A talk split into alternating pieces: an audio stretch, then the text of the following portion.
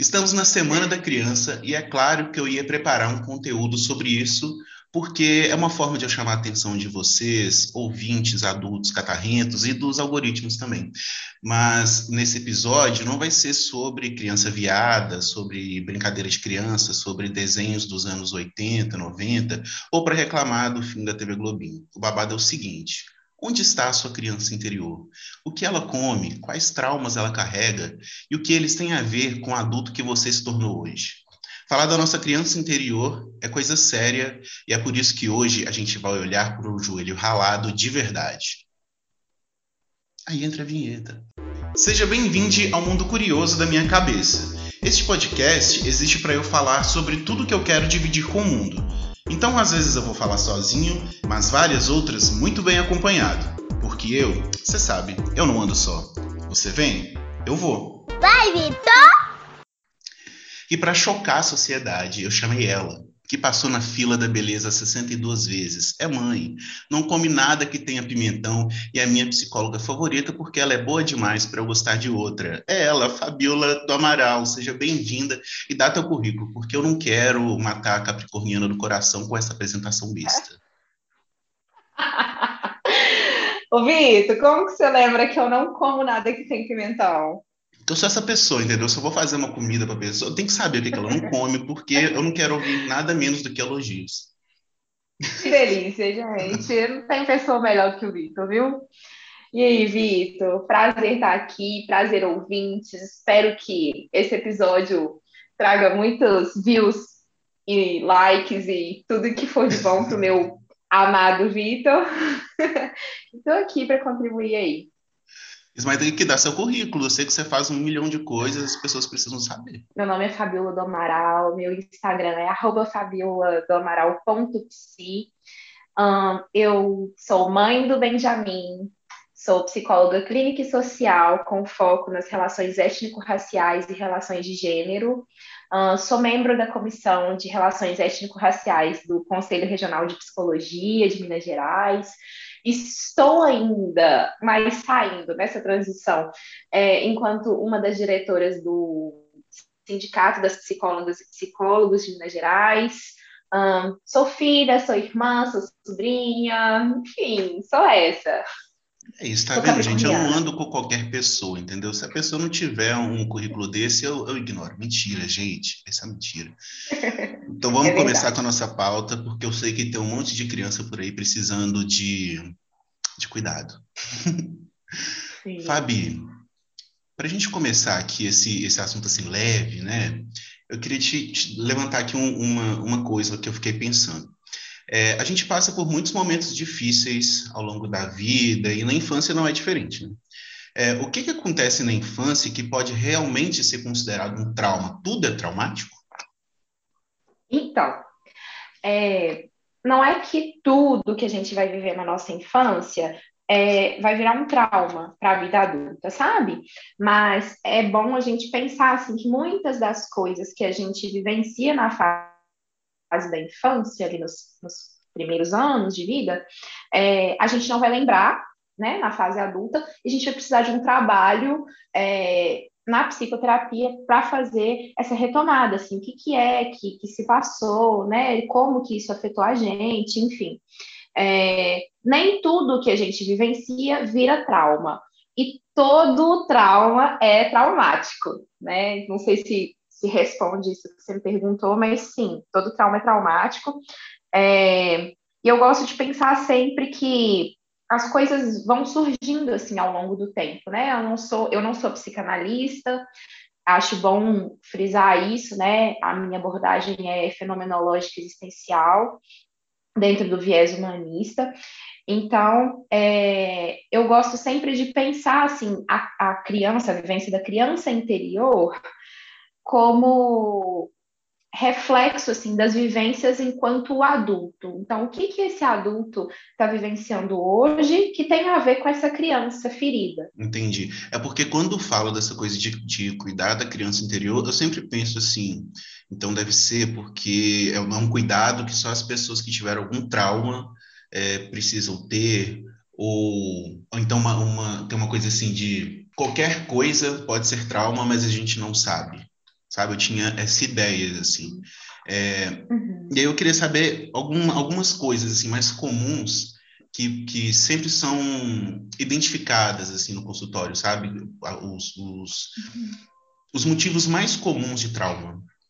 Você consegue apontar ah, para okay. gente? Sim, assim, a gente tem é, alguns traumas que, que gatilham mais as pessoas, assim, é, que geralmente são é, fatores ligados à rejeição, abandono, humilhação, traição e, e algo parecido com injustiça, assim, sentimento de, de como se você tivesse sido injustiçado ou é, geralmente são pessoas que têm irmãos, assim, sabe? Uhum. É, ou que convivem com outras crianças. É, e aí na fase adulta se sentem injustiçados, assim. Mas essas feridas, elas criam máscaras, assim, que correspondem é, a essas feridas vivenciadas na fase da infância, assim. É, e é muito interessante, sabe, Vitor, a gente pensar é, nessa fase enquanto a fase mais importante para constituir a gente, né? Porque nem sempre, é, eu gosto sempre de pensar também, vou, vou voltar, vou dar uma rebobinada, aí você bota aquela vinheta.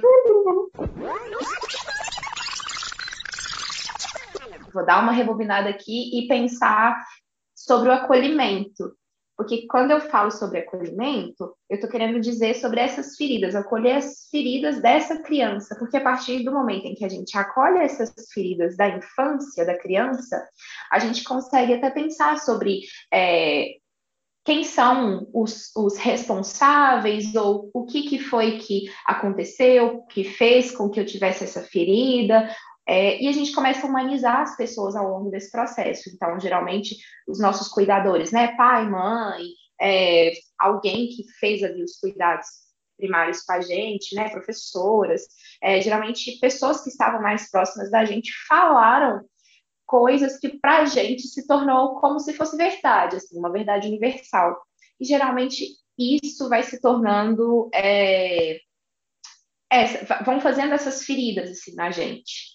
Então, gosto de pensar, então, por exemplo, é, se se um adulto vira para essa criança e vira e fala assim, olha, você não é bom o suficiente em tal atividade, é, a criança pode se sentir humilhada, sabe? Pode se sentir rejeitada ali. Então, diversas são as marcas dessa fala do adulto na vivência dessa criança, que se torna um trauma na vida adulta. Então, de repente, essa criança que ouviu é, essa fala do, do pai, da mãe, enfim, quando vai vivenciar uma situação num trabalho, por exemplo, de, de um chefe que fala assim, olha, é, o seu trabalho ficou muito bom, mas só que precisa aprimorar nisso, nisso e nisso. Essa criança interior vai ser ativada, vai ser acionada na sua ferida, né, ou de humilhação, ou de rejeição, é, que a gente precisa aprofundar mais em psicoterapia, e relembrar aquilo que ela, que ela ouviu quando ela era criança. Então, você não é bom o suficiente nessa atividade que você está fazendo, né? Então, é, são, são essas memórias de infância que vêm à tona na fase adulta. E isso também tem a ver com a questão de, de que alguns pais negligenciam, desqualificam o sentimento da criança? Então, eu sou mãe e eu vou trazer aqui duas perspectivas, né? Assim, a visão enquanto psicóloga e a visão enquanto mãe. Sim, respondendo sua pergunta, sim. É, muitas dessas feridas vêm a partir de uma não escuta dos sentimentos da criança. Então, muitas vezes os pais, nos responsáveis, eu vou trazer essa, eu não vou trazer a noção de, de pai ou mãe, mas sim de parentalidade. Eu vou trazer, então, os responsáveis, tá bom? Então, os responsáveis por essa criança, é, muitas vezes não dão conta porque as próprias crianças deles estão feridas. Uhum. E muitas vezes essa criança que está aqui demandando algum afeto aciona nos, nos responsáveis é, algo. Então, por exemplo, é, vou trazer uma vivência minha para elucidar aqui para gente. É, quando o meu filho demanda muita afetividade, se eu não dou conta, enquanto a minha vivência de criança, é, se eu tenho algum trauma em relação à rejeição, eu não dou conta de ouvir de fato, o que é esse pedido de, de afetividade, de atenção, de brincar com ele? Por isso que eu preciso tanto é, me dar conta do que a minha criança precisa para eu dar conta da minha criança verdadeira, né? Do meu filho, da minha filha, ali na vida real. É, então, muitas vezes, eu, eu, gosto sempre de humanizar, assim, é, essa vivência dos pais, que não é simplesmente negligenciar, né, ou não ouvir, porque tem sempre alguma coisa como pano de fundo aí.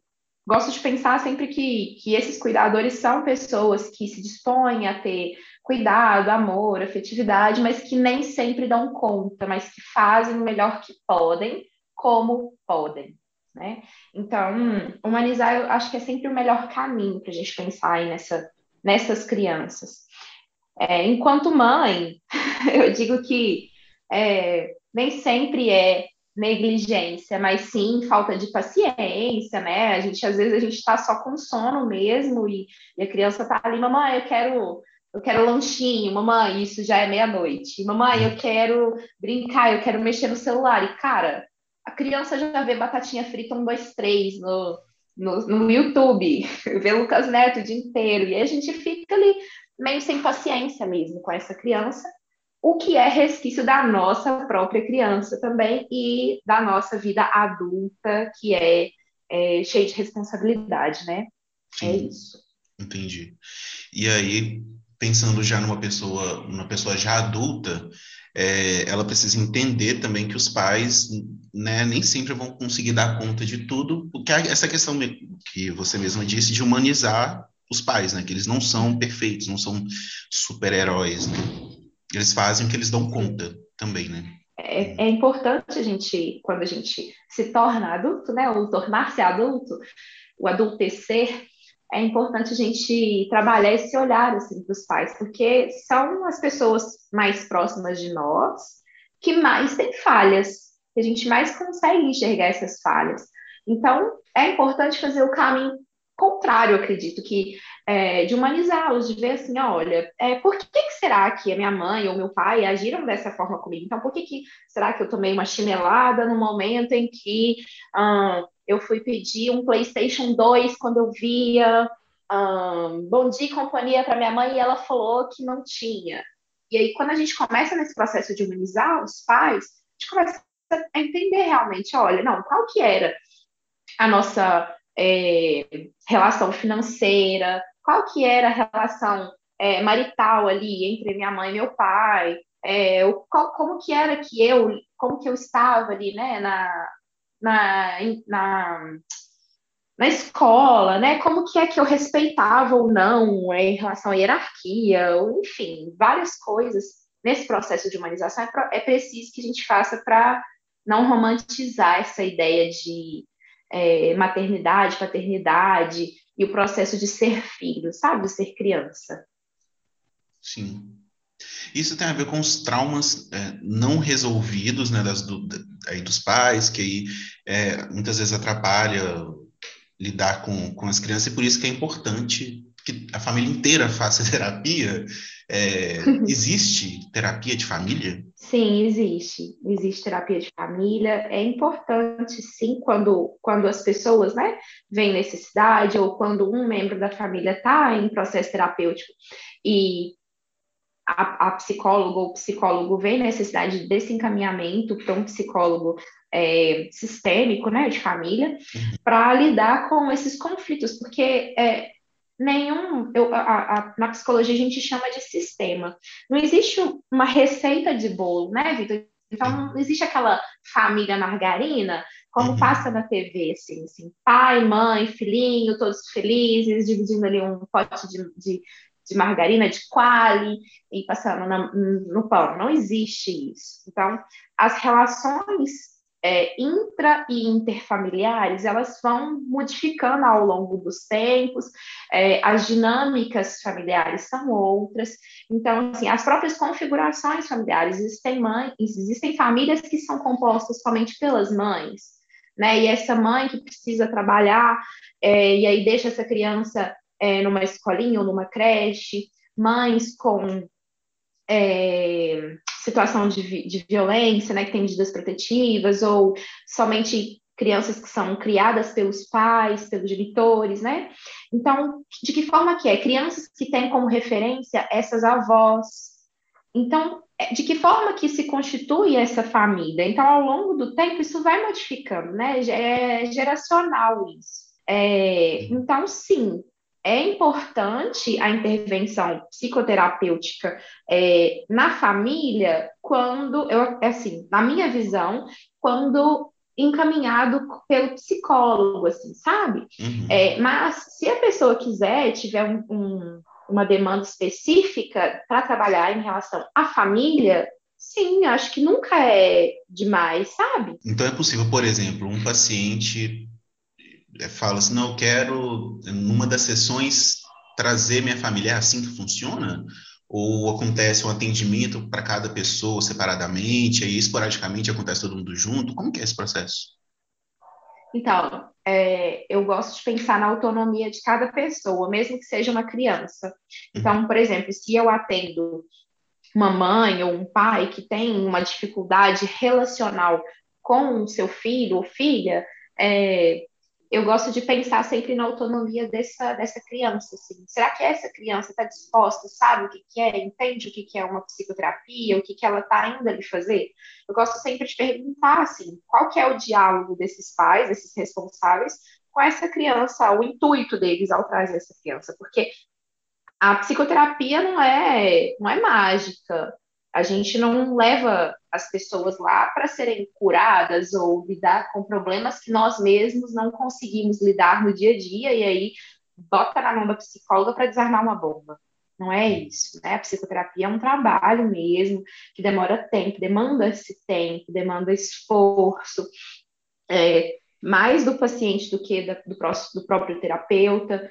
Não é simplesmente dizer, ah, eu vou, eu tenho uma dificuldade aqui com minha filha, com meu filho, ou com com meu marido e quero trazer ele aqui para terapia para a gente lidar com esse problema. Muitas vezes tipo, chegam as pessoas lá sem saber o que, que elas estão fazendo lá. E aí fica uma chuva de climão, né? Sim. Porque fica quase que um caso de família, assim, um bate-boca.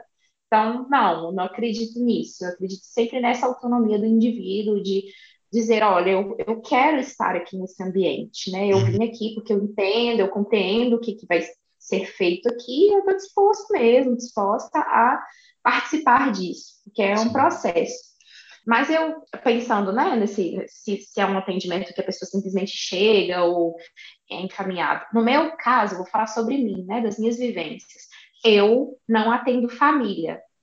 Eu sempre, quando tem alguma demanda familiar, eu encaminho para alguma psicóloga de família sabe? Então, eu tenho minha rede de, de colegas, né, de psis pretas, que eu encaminho, assim, com alguma demanda de família. Então, como elas lidam aí nesse processo, eu não sei, assim, mas o que eu estudei é que geralmente é um encontro individual, um encontro é, conjunto, né? Mas aí cada, cada profissional tem a sua dinâmica de atendimento. Entendi.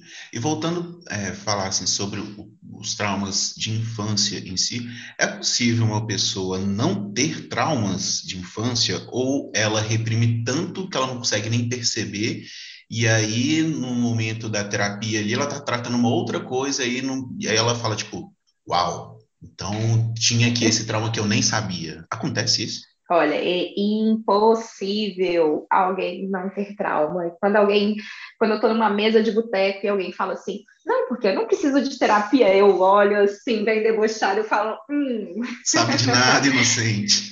Sabe de nada, fale demais sobre isso. E aí, é, mas eu acredito mais na segunda opção, sabe? Que a pessoa reprime tanto esse trauma ou não consegue entrar em contato que é do campo tão insuportável, que ela vai deixando de lado, e aí quando entra no processo terapêutico, vem todo assim, sabe? Vem como um boom. Sim. E aparece tudo. Porque é isso, né? E acaba que um problema que você nem imagina está ligado com aquilo, ou vários problemas estão ligados com aquilo, né? Eu acho interessante porque quando a gente eu faço uma entrevista, né, que se chama anamnese, que é a uhum. primeira no primeiro encontro, nos primeiros encontros ali com a pessoa, que eu pergunto assim é, sobre a fase da infância, a fase da adolescência, e as, a maioria das pessoas fala, ah, não, lembro muito da minha infância, da minha adolescência, não. Eu falo, ah, isso aí tem demais, tem coisa demais para me falar.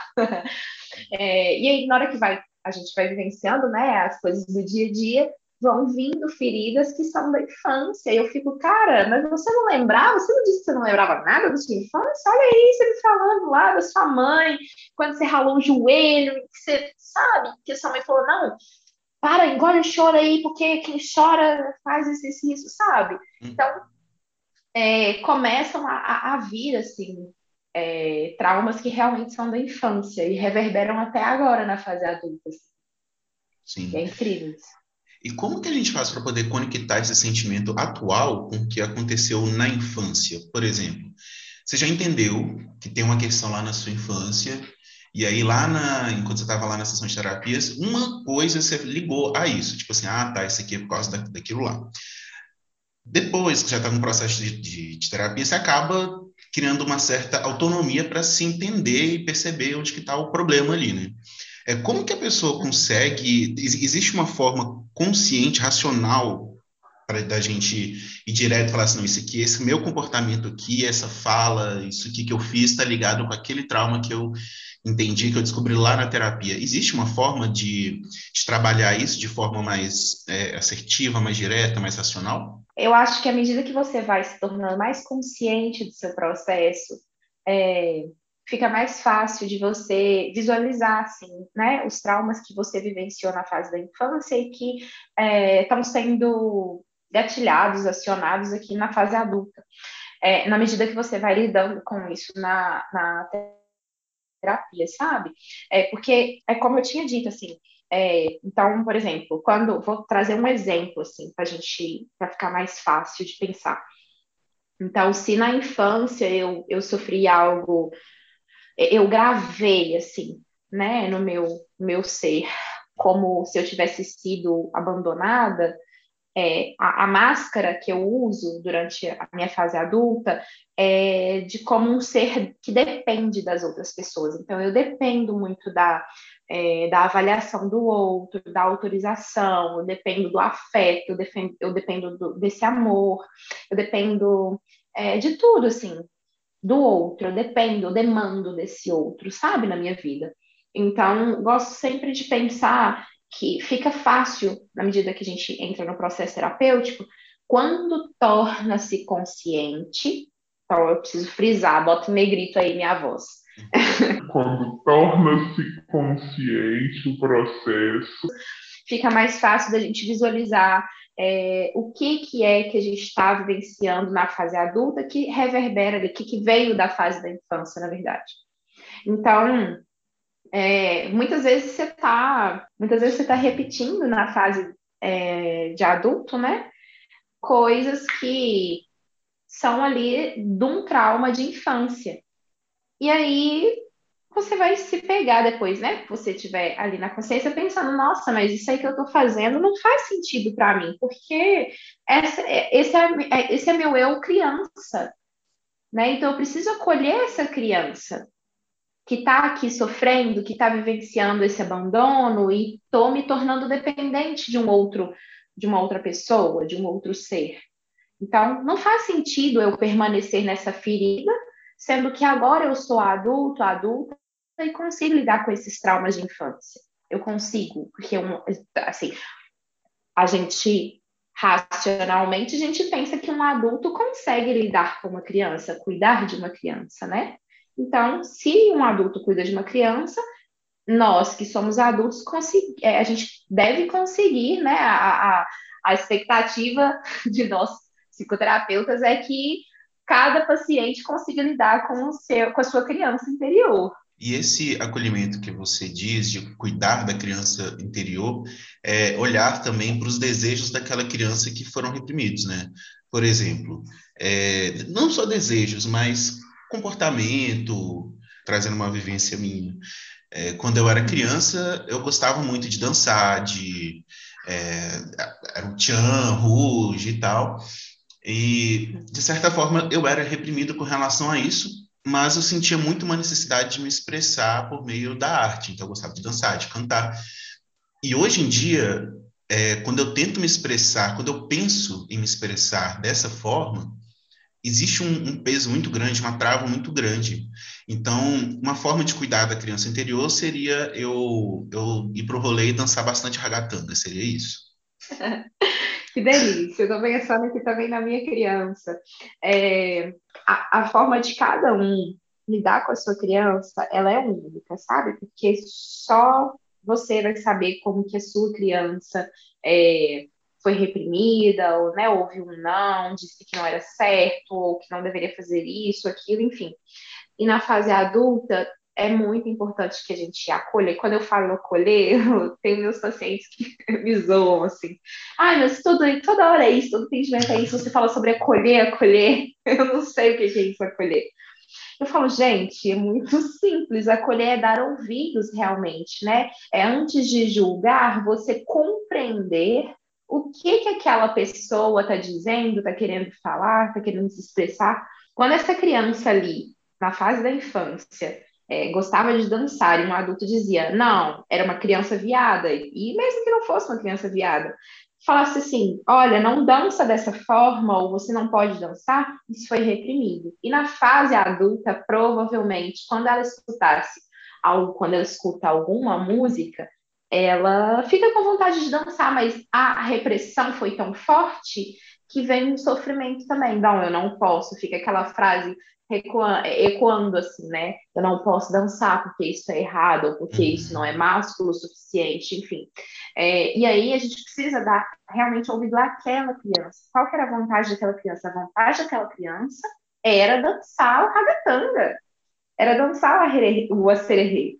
Uhum. Né? E é só isso, não tem nada demais. Então, sim, coloca, coloca Ruge no volume mais alto na sua casa, dança sozinho, sabe? Se diverte. Tem muitas pessoas que foram reprimidas é, de comer doces e hoje tem uma compulsão por doces, mas aí quando comem, se sentem culpadas porque ouviram demais, você não pode, mas aí entra num, num estado. É, quase que patológico mesmo, assim, de, de né? Eu não posso comer, então eu preciso ou, ou causar um vômito, ou é, eu não posso comer, mas aí fica naquele sentimento de culpa. Então é, é, muito é muito pesado, realmente muito cruel a forma com que a gente lida com as nossas crianças interiores, assim. Uhum. Então nós sendo adultos agora e conscientes desse processo, a gente precisa de fato acolher essa criança, porque pensa, pensa numa criança aqui que está chorando. Vou fazer esse exercício com vocês Olha que é de graça, hein? A Capricorniana dando um biscoito para vocês. Aproveita, gente. Isso não é todo dia. Pensa aqui numa criança chorando. O que, que você vai fazer primeiro? Você vai é, perguntar qual é o motivo do choro? Você vai olhar se essa criança está machucada? Ou você vai simplesmente abraçá-la? Vai simplesmente observá-la olho no olho? O que, que você vai fazer? Você, enquanto adulto. Então, para um segundo aí e pensa. Uhum. Chegar para a criança e perguntar o que rolou. criança. Vai ser isso. Você sente que isso é cuidar da criança, Vitor? E tá virando uma sessão de terapia aqui, galera. Vamos, vamos parar a gravação. E pesou o, clima. Pesou o rolê. Pois é, porque o que acontece? A gente, a, a linha é muito tênue quando a gente pensa entre o acolher e o julgar, ou o não julgar. Quando a gente vê, a gente já está julgando. Porque Sim. uma criança, quando está chorando, ela não vai dar conta de verbalizar o que, que é que causou o choro. Ela vai simplesmente chorar e vivenciar aquele momento. Então, nessa hora, quando uma criança ou qualquer adulto estiver chorando, esteja ali com a pessoa de fato, né? Dê um silêncio para aquela pessoa, esteja ali em conexão com aquela pessoa, abrace, né? Dê a mão, fala, olha, eu não sei o que aconteceu, mas eu estou aqui para o que você precisar. Então, uhum. esteja disponível para aquela pessoa. Porque quando você já pergunta assim, o que, que foi que aconteceu, provavelmente essa criança ou esse adulto já tem muitas travas por trás. Entendi. Nossa, será que ele vai realmente querer ouvir o que aconteceu? Ou ele vai dizer, nossa, mas isso tudo não é motivo para choro? Ou, nossa, foi só um raladinho? só para ir, deixa, né? Bota um band-aid, um mertiolate, daquele que nem arde mais, passa. Uhum. Entende? Sim. Então a gente precisa ter conexões com as pessoas. E é isso, e tá tudo bem. Ou não, né? Talvez não esteja, não sei. Ou não. Ainda falando sobre problemas e conexões, é, eu fiquei pensando que muitas vezes a gente pode acabar trazendo outros problemas, eu não vou dizer menores, mas problemas mais periféricos para esconder o problema central que surgiu na infância, talvez. É muito comum a gente fazer isso, é um comportamento é, comum nosso de trazer um outro problema que nem não é necessariamente o que está causando o sofrimento para poder esconder aquilo que te traz mais dor. Nossa, então, às vezes é melhor, se, é melhor se sentir uma outra dor de um outro, uma outra coisa do que olhar para essa dor aqui que você não quer. Com certeza. Nossa, eu, eu falo isso por mim mesma. Então, por exemplo, eu tenho uma ferida fortíssima, que é a ferida da rejeição. Me sinto rejeitada na infância. E aí, o que, que eu faço com essa ferida da rejeição? Para eu não me sentir rejeitada, o que, que eu faço? Tararara, rufem os tambores. Eu rejeito. Porque é muito mais fácil do que eu lidar com a minha ferida, com a minha dor, né? É eu criar outra em mim. E aí eu volto para onde, amigos? para a ferida da infância. Porque olha aí eu caio nessa, nesse ciclo, olha aí. A gente foge, foge, foge e volta. Dá tapas na nossa cara. Então, assim, muitas vezes a gente foge, né? Eu tenho, por exemplo, se eu tenho uma ferida da rejeição, e aí, quando eu entro num relacionamento, eu começo a me sabotar, sabotar, e falo, não, é, não, não dá certo, ou a pessoa vai me abandonar, então eu vou terminar aqui, a pessoa não, não me ama, enfim, não sou possível de ser amada Vou terminar, termino com essa pessoa. O que, que acontece, pessoal? Depois eu venho com um discurso. Tá vendo? Nossa, eu fui rejeitada, ninguém me quer, ninguém me ama. E é isso. Sempre a gente sempre volta para nossa ferida original. Assim. Uhum. Então não adianta a gente tapar o sol com a peneira. Sim. E essa é, é aquela questão de que fazer terapia é importante, te traz coisas boas, mas dói, né? É esse o dói, ponto. Né? Tá caramba, dói pra caramba, tá? Eu tô falando enquanto psicóloga que vejo vários processos, vários processos, e enquanto pessoa que também passa por um processo psicoterapêutico e lida com os seus próprios fantasmas, assim, né? Uhum. Dói demais. Só, só entra na terapia quem é forte, sabe? Sim. É, porque falo também por, por experiência uhum. própria, é, é quase uma coisa sadomasoquista, né? Porque, pelo menos para mim. Porque, por um lado, tem um prazer muito grande de. Né? Sou escorpiano, então, assim, quanto mais intenso e sofrido, assim, melhor. Mas também tem uma dor muito grande tem que, de ter que olhar para coisas que eu não quero. É, então, entrar lá na sua sala é tipo isso. Eu tô entrando, tipo, pensando, meu Deus, qual é a surra que eu vou tomar hoje?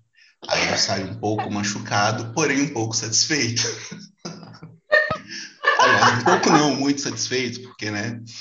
Mas, mas é mais ou menos isso, gente. Assim, eu sou eu sou cadelinha da terapia, vivo falando isso o tempo inteiro, porque é uma coisa que realmente mudou muita coisa na minha vida, na minha cabeça, mas não é de graça, tá? Não existe isso de que, ser, que vai ser lindo sempre, vai doer.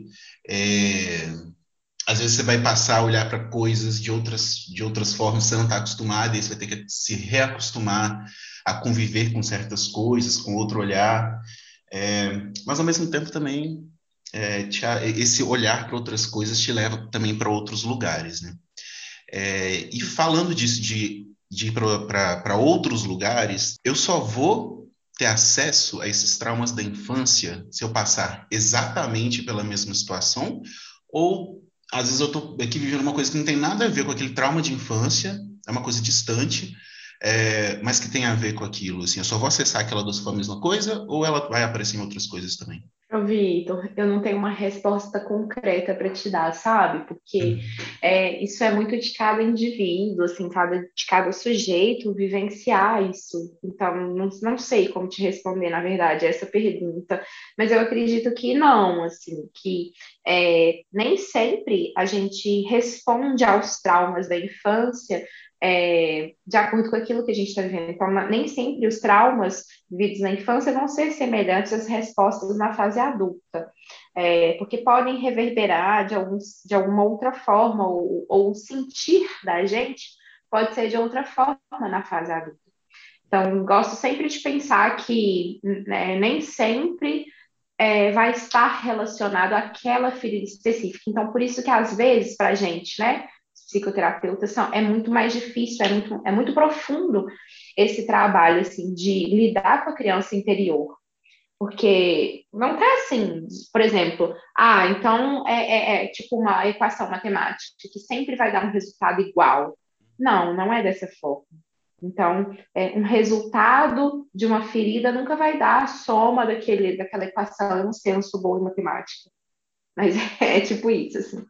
E, e, essas dores que a gente falou, que às vezes elas são suprimidas por outras, né? Porque a gente coloca outras na frente para não ter que lidar com ela. É, às vezes a gente escuta coisas sobre o corpo respondendo essas dores é, da nossa psique, né? É, como que uhum que o nosso corpo expressa essas dores não, não, não cuidadas, não tratadas? Existe, existe de fato doenças ou, ou, ou alguma enfermidade que surgem por causa dessas dores não cuidadas? Olha, existe. E eu, eu sou, assim, quando você disse que você é cadelinha da terapia, eu sou cadelinha da, das doenças psicossomáticas, sabe? É, então, por exemplo, quando algum paciente, alguma paciente chega no consultório para mim dizendo que está com dor de garganta ou que precisou remarcar, nossa, principalmente as pessoas que precisam remarcar. a risadinha da psicóloga maléfica. É, as pessoas que precisam remarcar, porque geralmente a gente entrou, a gente adentrou num, num campo muito específico, assim, de uma dor que é insuportável para ela, na outra sessão a pessoa geralmente nem aparece, sabe? Ou dá uma desculpa para remarcar. Isso é muito uhum. interessante. E aí eu, eu sempre falo, falo, não, tá tranquilo, a gente pode remarcar, mas é por causa disso? a pessoa nem dá conta de falar, assim. Mas é, tem coisas assim, por exemplo, é, na psico... tem, tem artigos assim, né, psicossomáticos que a gente bota na, no Dr. Dr. Google e a gente vê assim, por exemplo, ah, o que a gente não fala somatiza na dor de garganta, é, é, no dor de barriga, assim, é muito real isso, sabe? Então, principalmente as que são do trato gastrointestinal, elas são muito relacionadas às doenças psicossomáticas. Então, assim, infecção de gargantas, as ínguas, principalmente, quando eu vejo que um paciente chega se queixando, ah, eu fui no, no pronto-socorro porque eu estava com é, uma íngua aqui, aí me deu febre e tal, eu não sabia o que que era. Eu falo, hum, então vamos lá, me fala como é que foi sua semana. E a pessoa começa a falar, assim, tanto de, é, de coisa que ela não queria ter ouvido, mas ouviu sem é, rebater ou sem questionar, sabe? Então, geralmente são essas é, doenças assim, são psicossomáticas. Eu sou, eu acredito muito nisso, muito mesmo, porque a partir do momento em que a gente começa a lidar com, com todas essas doenças psicossomáticas, elas começam a se curar e eu fico bom. Então, o que, que foi? Foi, foi o antibiótico que você tomou? ou que você parou de tomar há um, dois meses atrás e que só agora que você está mexendo nesse campo está curando, então eu fico assim, né? Olha, olha ela. Eu imaginava que essas é, doenças psicossomáticas só surgiam é, quando existia um sofrimento muito prolongado. Então, não, pode ser uma coisa recente. Tipo, aconteceu uma coisa nessa semana, essa semana mesmo a pessoa já fica doente, já demonstra isso fisicamente. Com certeza, Vitor. Urticária, nossa, alergia, muita coisa tem fundo psicossomático, sabe? Pode, assim, muitas doenças têm fundo é, original na, na, na, questão física mesmo, mas a maioria das, assim, não vou falar a maioria não, porque senão vai chover de hater aqui, é, mas algumas das doenças psicossomáticas é, tem um fundo, sim, emocional, nem sempre é o físico que está emergindo aqui, né? Mas sim o emocional da pessoa que está abalada, ela não conseguiu lidar com alguma coisa, não conseguiu falar, ou está sentindo muito. tá da ordem do insuportável e vem tudo, né? Mas sim, é isso, assim. Uhum. O adepto, seguidora. E geralmente, é, você disse que, que tem a ver com o trato gastrointestinal. Existem outras formas, por exemplo, dor de cabeça, uma dor muscular, isso também é, é considerado psicossomático? Sim, a gente precisa avaliar caso a caso, né? Então, por exemplo, tem enxaquecas que são psicossomáticas, tem enxaquecas que não, tem enxaquecas que são advindas de é, processos menstruais, né? É, outras coisas, é. Mas sim, então, por exemplo, vou, pegar a própria enxaqueca mesmo, é, que é uma dor de cabeça muito mais forte, que tem áurea, né? Que é um sentido de vertigem ou uma ânsia de vômito que é uma necessidade da pessoa se isolar num quarto escuro. É, a enxaqueca, ela, por exemplo, se uma pessoa está ali num processo emocional muito desestabilizado e ela chora, chora, chora, provavelmente ela vai desencadear uma enxaqueca, né, para as pessoas que já têm uma tendência à enxaqueca. É, então, tem doença, sim. Tem muita gente que fala, nossa, tem um mito que fala que, isso, que o câncer é, eu não vou entrar em polêmica, não, mas trazendo isso aí, levantando para vocês pesquisarem, é, falam que quem tem câncer é que não conseguiu dizer as coisas importantes para as pessoas, e sim, eu acredito nisso. Uhum. E, geralmente, quando você, quando você vai lidar com pessoas que têm, eu já atendi, inclusive, é, pessoas com câncer que tinham muita, muita, mais, muita coisa guardada, sabe? Assim, em relação aos seus familiares, a, a trabalho. E quando foi dizer na terapia, eu falei, nossa, onde você guardava isso tudo, amada? Sabe? Então, é isso, assim, reverbera. Não tem como dizer que não. Então, aquela frase que tem lá no seu consultório sobre se eu não expresso meus sentimentos, eu não tenho saúde mental, ela pode, inclusive, parar só no saúde, né? Com certeza. se, não, se a gente não fala, se a gente não coloca para fora tudo, tudo que está incomodando, tudo que a gente quer questionar, de alguma forma isso vai voltar, é um efeito, é, né, quase uma ressaca, né? Você não fala, mas depois Sim. vem uma consequência ali em cima daquilo. Sim. Vou trazer uma coisa para você, Vitor, por exemplo. Se você não concorda com algo, como que é que você é, lida com as coisas? Por exemplo, se você é parado numa blitz e as, os policiais ali começam a dizer que você infringiu várias leis e tal, tal, mas você sabe e você realmente está dentro das leis, das regras, das normas, e aí os policiais começam a dizer que não, você não tá. E aí é, racionalmente você sabe que você está sendo injustiçado. Uhum. Qual que é a sua tendência? Você diz, olha, policial, eu não concordo com isso, isso, isso que você está falando, porque de acordo com a legislação brasileira de trânsito, aqui essa faixa é a 60 e eu estava a 40, então eu estou dentro das normas vigentes. É, como que você vê isso, Vitor? Se a pessoa começa, se você está fazendo alguma coisa correta, e outra pessoa diz que você não, você não estava, e prova por A mais B, como que você sente isso? Ou como você lida com isso? Bom, eu ia ficar muito puto, mas não poderia demonstrar porque era polícia, né? Não, mas assim, eu tentar argumentar, né? Falar, então, olha, de acordo com tal coisa aqui, sei lá, a lei, eu tô dentro, tá tudo certo. É, uhum. Vamos então deixar isso aqui registrado e eu vou procurar os meus direitos, porque tá, tá errado isso daqui, eu não concordo. Acho que é isso sim, que eu faria. Sim. Isso, ótimo. Como você disse, isso provavelmente não somatizaria. Agora, se você não dissesse, isso muito provavelmente somatizaria, sabe? Porque você passaria por uma situação de estresse tão grande, mas tão intensa, que provavelmente viria ou uma dor de cabeça intensa, uma dor de garganta. É, a gente não, não sabe, assim, não tem como, como dizer assim concretamente, né, é, aonde que isso reverberaria, mas sim, viraria algo psicossomático. Porque você se sentiu, inclusive, injustiçado. Ser brasileiro em 2021 é isso daí, né, galera? Eu acho que, que a gente vai tá ter umas dor de cabeça. Ah, e pra gente Mas finalizar. Tem psicólogo para ajudar. Oi? Tem psicólogo para ajudar a gente nesse processo. Ela já faz o jabá dela, é uma, uma capricorniana, né, gente? Eu adoro. É, Para a gente começar já a encerrar, eu queria que te fazer uma pergunta que eu acho que a, a, a maioria da galera aqui deve estar pensando nisso. Como ser o adulto que vai cuidar da criança interior? Olha, arrasta para cima meu 10 volume. Tô brincando.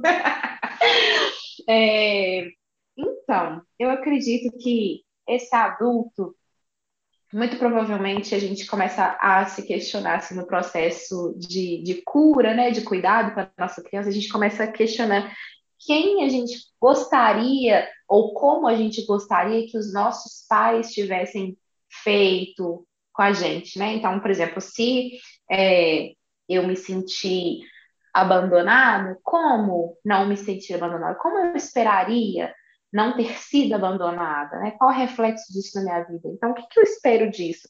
Desses adultos, desses responsáveis que, que eu me sinto abandonado, ou às vezes não, às vezes são por colegas, assim, né? Por coleguinhas de infância que às vezes estavam ali brincando, não me escolhiam, né? Para estar tá ali naquela brincadeira.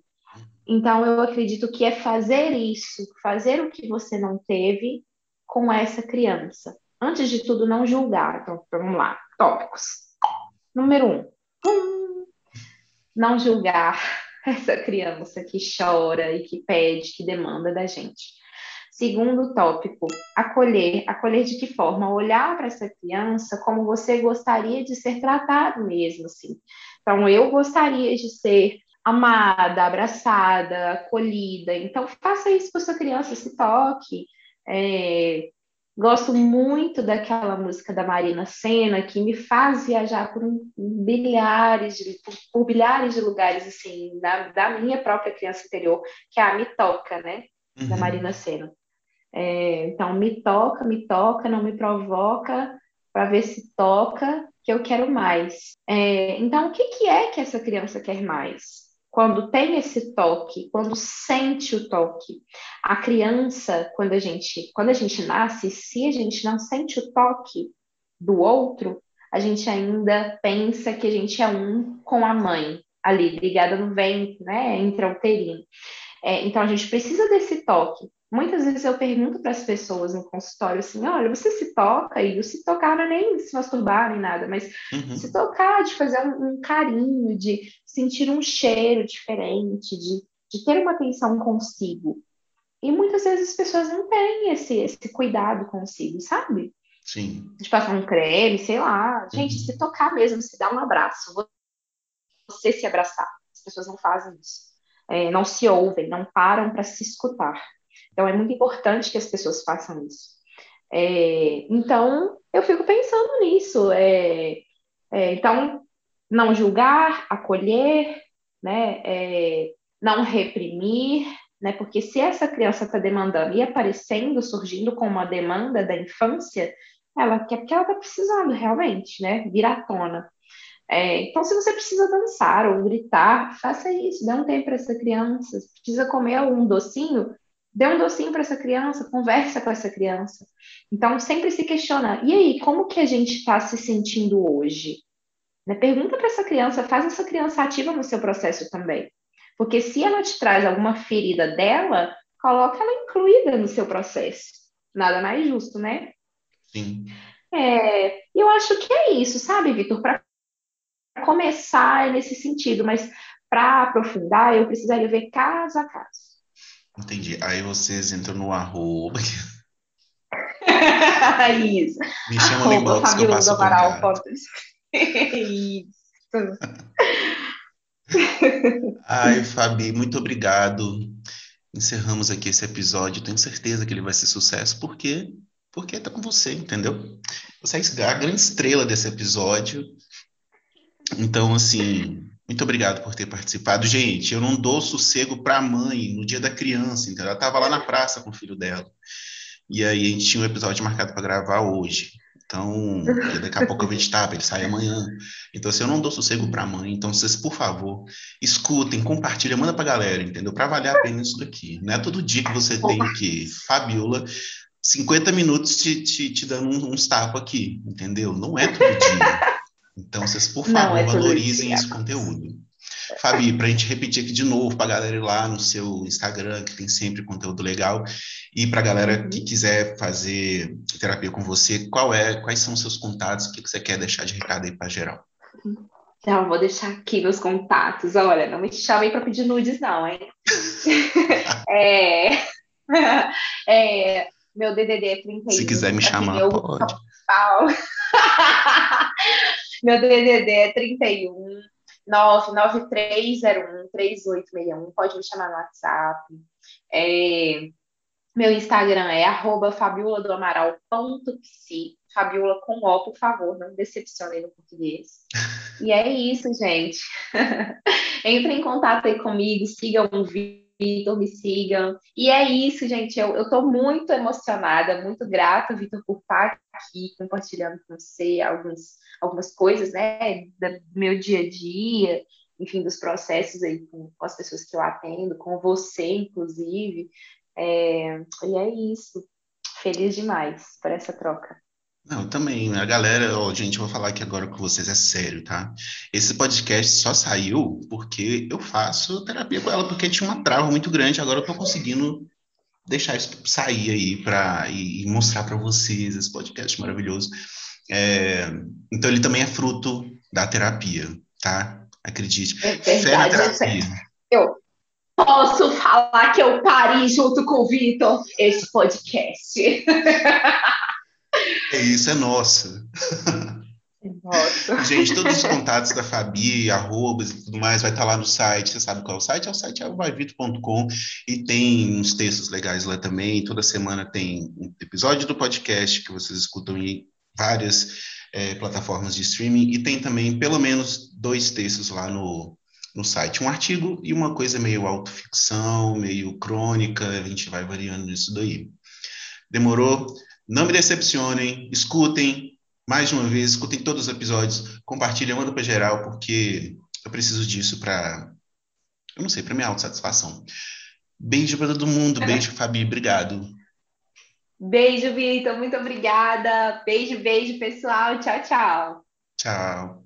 Feliz Dia das Crianças. Sim, é verdade, esqueci disso.